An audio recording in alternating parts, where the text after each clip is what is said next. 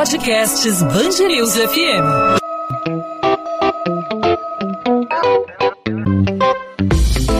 Dois às 20, com Maurício Bastos e Luana Bernardes.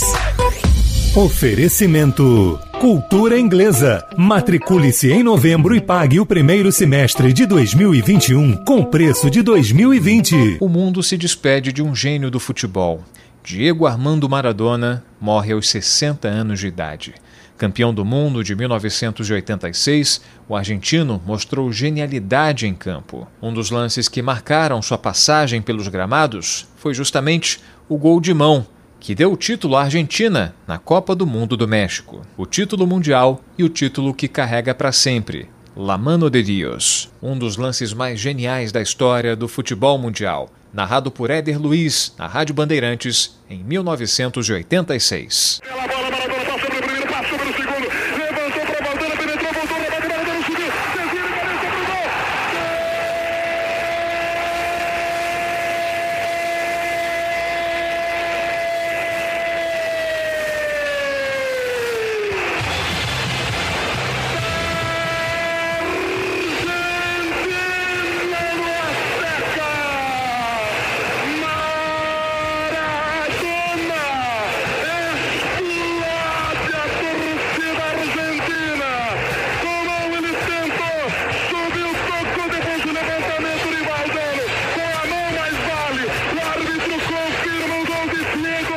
De um estilo provocativo no futebol e na vida, El Pibe de Ouro foi um divisor de águas no mundo do esporte.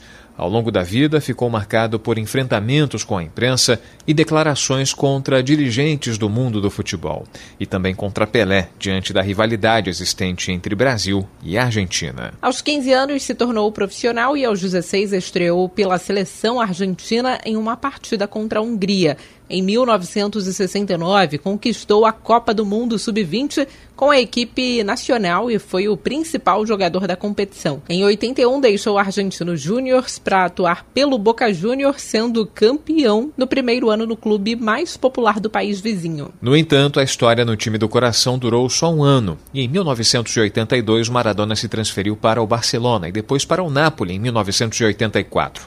Foi na Itália onde obteve mais sucesso e reconhecimento mundial. Na apresentação, foi recebido por 70 mil pessoas no estádio São Paulo. Conquistou o título italiano em 87 e, dois anos depois, a Copa da UEFA, ao lado do atacante brasileiro Careca, a quem chamava de Antônio. Pela seleção argentina, Maradona disputou 91 partidas e marcou 34 gols. Jogou quatro Copas do Mundo e foi campeão em 86, liderando a Argentina no bicampeonato. No jogo das quartas de final, na vitória de 2 a 1 sobre a Inglaterra, as jogadas de Maradona entraram também para a história. Primeiro, o gol de mão, que foi apelidado de La Mano de Dios, depois marcou o que para muitos é o mais belo gol da história das Copas, em uma arrancada de 60 metros, driblando cinco jogadores ingleses. Após a aposentadoria dos gramados, Maradona se tornou técnico de times argentinos, passou pelo futebol também dos Emirados Árabes e México. O abuso do álcool e das drogas marcou a vida de Maradona. A primeira crise em que Dom Diego foi internado foi em 2000, depois de ter tomado um coquetel de remédios em Punta del Este, no Uruguai. Outra foi em 2004, quando ele passou mal numa partida do Boca Juniors, foi levado às pressas para o hospital com problemas cardíacos e infecção pulmonar. Nessa ocasião foi constatada uma overdose de cocaína. Ele ficou em coma e chegou a respirar com a ajuda de aparelhos. O abuso do álcool o levou a uma crise hepática em 2007, quando, segundo ele, já estava livre da cocaína. Maradona, nos últimos dias, depois do aniversário de 60 anos, se mostrou depressivo e foi internado com quadro de anemia e desidratação. Foi internado para uma cirurgia para a drenagem de um coágulo no cérebro. O astro argentino deixa duas filhas, Delma e Gianina. Essa última é a mãe do único neto, Benjamin, fruto de sua união com o atacante Sérgio Agüero. Para falar sobre a vida de um dos maiores esportistas do mundo, hoje nós vamos conversar com a jornalista jornalista Milena Portela, repórter da Rádio Belgrano, na Argentina. Milena, seja muito bem-vinda aqui à Band News FM, ao podcast 2 às 20. Um prazer recebê-la nesse momento tão, tão triste né, para quem ama o futebol e, em especial, para os argentinos. Maurício, Luana, eu acho que o dia menos esperado pelos argentinos, a notícia que nunca ninguém queria dar, chegou. É, infelizmente, hoje Maradona faleceu aos 60 anos, é, logo após alguns dias de ser liberado do hospital, onde tinha passado por uma cirurgia no cérebro. É, Maradona que sofreu um mal-estar hoje à tarde, no comecinho da tarde, e infelizmente é, sofreu uma parada respiratória que infelizmente o levou a óbito. Milena, fala pra gente sobre a reação. A gente imagina, a gente está vendo é, as imagens que chegam pra gente pela televisão, as fotos, né, as imagens é, por meio da internet, a população argentina tinha Diego Armando Maradona como um deus, não apenas um jogador de futebol, não apenas um representante de uma torcida, ele que era declaradamente torcedor do Boca Juniors, mas ele era o símbolo de uma nação, né? Ele era o símbolo de uma nação e eu acho que ele representava o povo. O povo argentino se via espelhado em Maradona, é, o Maradona que sempre abraçou todas as causas políticas, o Maradona que sempre se demonstrou ser um jogador do povo é, e era considerado o Deus aqui. Eu nunca vivi nesse tempo que moro aqui na Argentina e nas vindas que tive desde muito pequena pela família e pela ligação que tenho com o país Nunca acho que vivi um dia tão triste, onde via tantas caras é, chorando para baixo, uma comoção em modo geral, uma comoção popular. Eu acho que até a pessoa que está menos ligada ao futebol hoje está sentindo a perda de Maradona. É, conversava com uma senhora já tarde, muito próxima e ela me relatava as idas ao estádio, os, as caminhadas que já fez para ver para ver Diego e o quanto isso está é, tá lhe fazendo mal e é um, um, discurso que se repete em vários argentinos. Na verdade, eu acho que hoje a Argentina perdeu um pedaço de si. E eu ouvi, né, em várias entrevistas, né, algumas pessoas falando, comparando até o Maradona ao Garrincha, né, porque o estilo dele de jogar é, foi completamente irreverente, né, e a gente pode dizer que mistura um pouco com dança, é, vai um pouco além do esporte, a, o estilo do jogo dele. Isso, eu acho que, que o que o Maradona deixou na Argentina transpassou as quatro, as quatro linhas do campo de jogo. É, inclusive, agora há uma forte aglomeração em frente ao IML, onde está sendo estudado o que levou à morte de, de, Diego Maradona.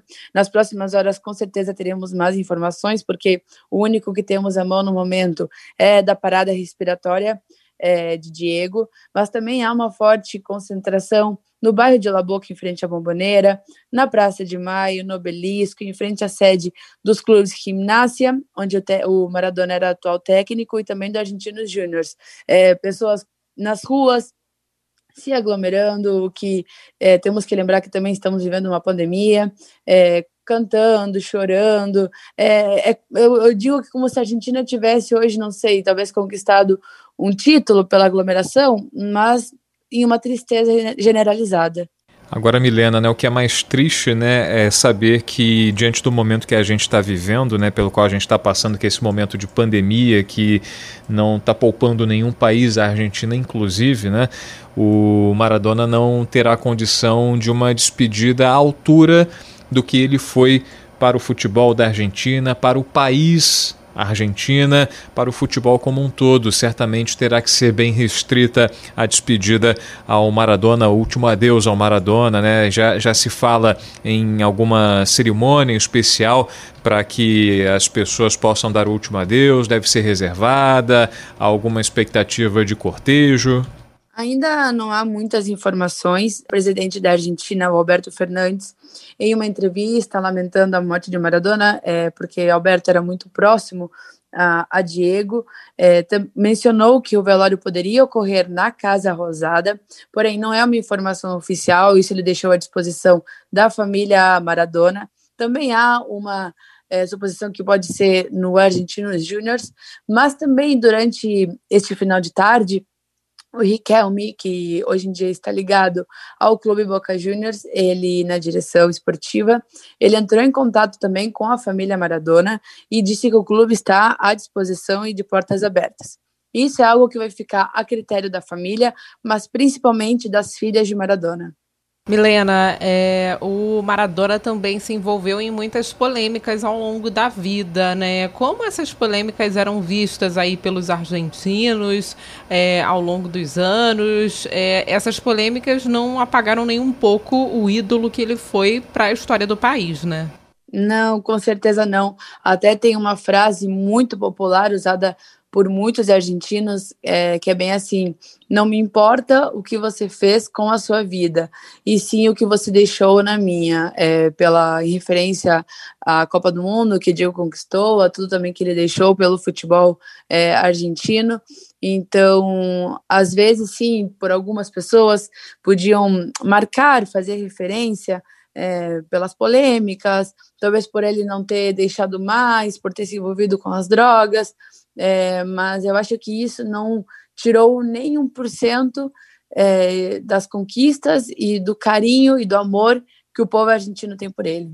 Agora, Mileno, o que é mais impressionante, né? A gente acompanhando o noticiário, a, a, repercussão da morte do Maradona e a gente vê o Boca Juniors colocando à disposição toda a estrutura do clube, como você falou, o Riquelme colocou, o Riquelme que foi ídolo do Boca Juniors agora como dirigente, colocando a estrutura do Boca Juniors à disposição, a possibilidade dele ser velado no Argentino Juniors e a gente vê também é, grandes rivais do Boca Juniors, especialmente aí o, o, River Plate, fazendo uma homenagem, dizendo que Maradona é eterno, colocando um, um busto né, numa fotografia do, do Maradona, o ano do nascimento dele e ao lado, no lugar do ano da morte, colocando o símbolo da eternidade. Como é que a torcida rival está encarando essa perda do Maradona? O, na minha opinião, o argentino é muito mais apaixonado, é muito mais inflamado quando se fala em futebol, se a gente for comparar com o brasileiro. Você tem condição também né, de, de, de fazer essa comparação, que você é muito identificada com o Brasil, está sempre no Brasil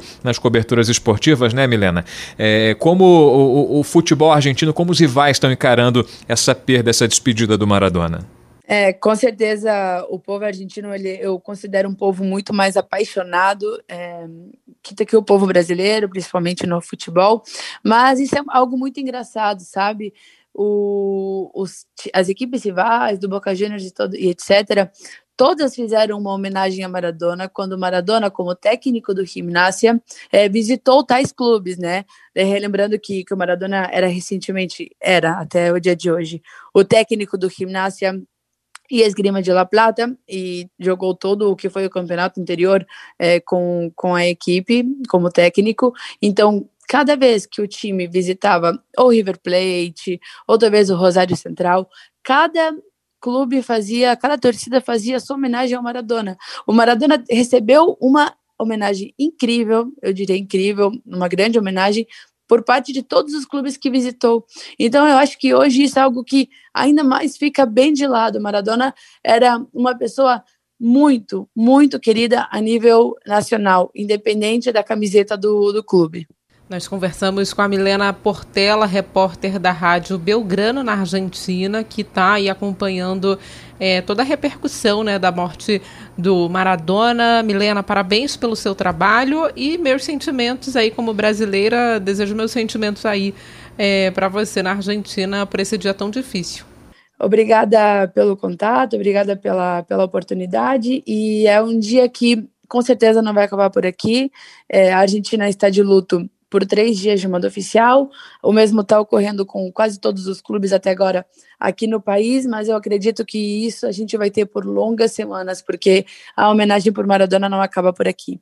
Mais do que merecida a homenagem, enfim, serão pequenas diante de tudo que Maradona fez para o futebol da Argentina e para o país como um todo. Um verdadeiro, um autêntico embaixador da Argentina. Milena, obrigado mais uma vez. Até uma próxima.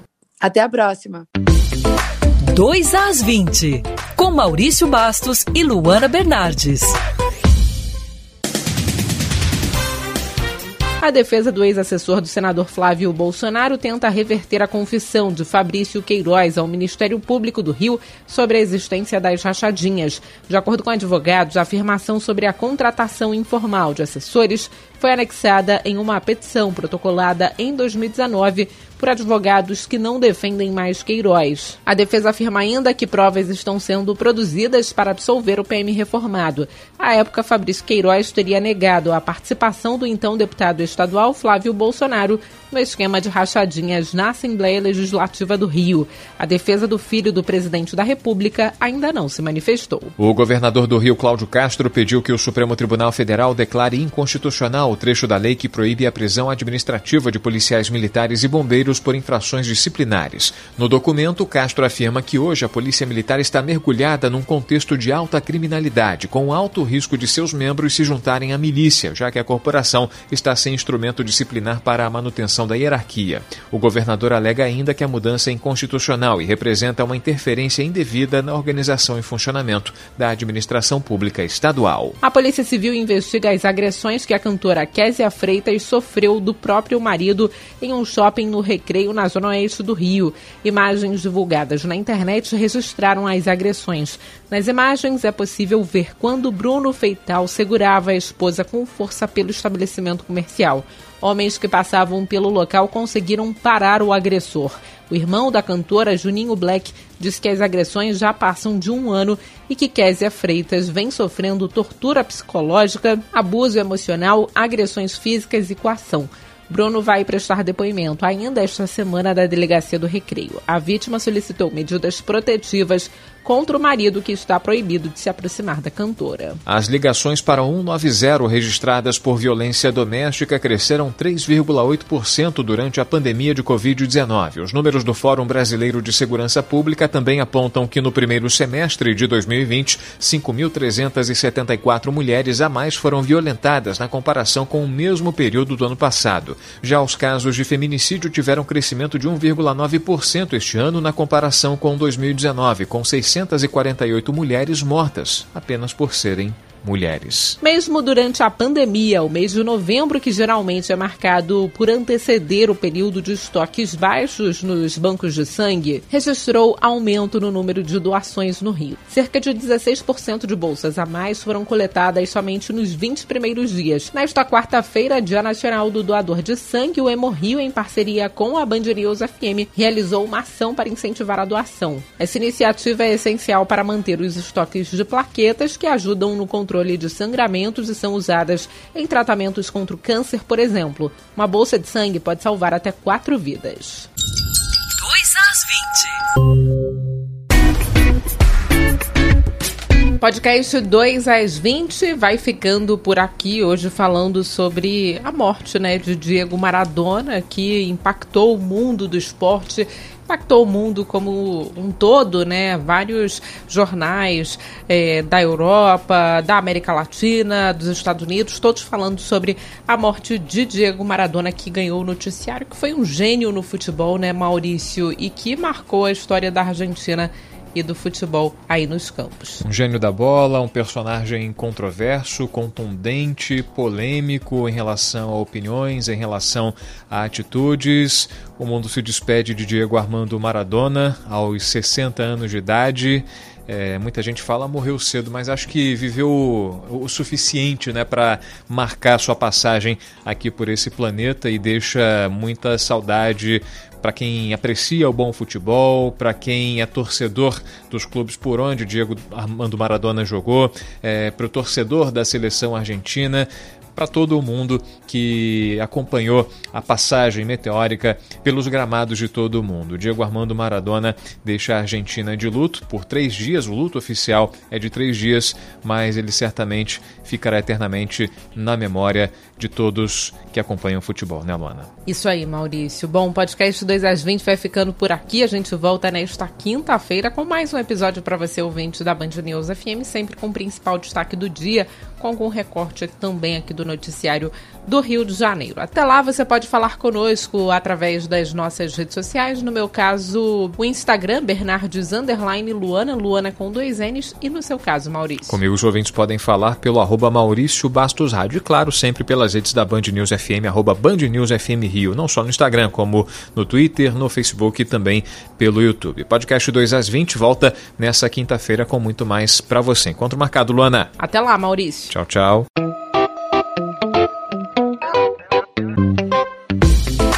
2 às 20, com Maurício Bastos e Luana Bernardes.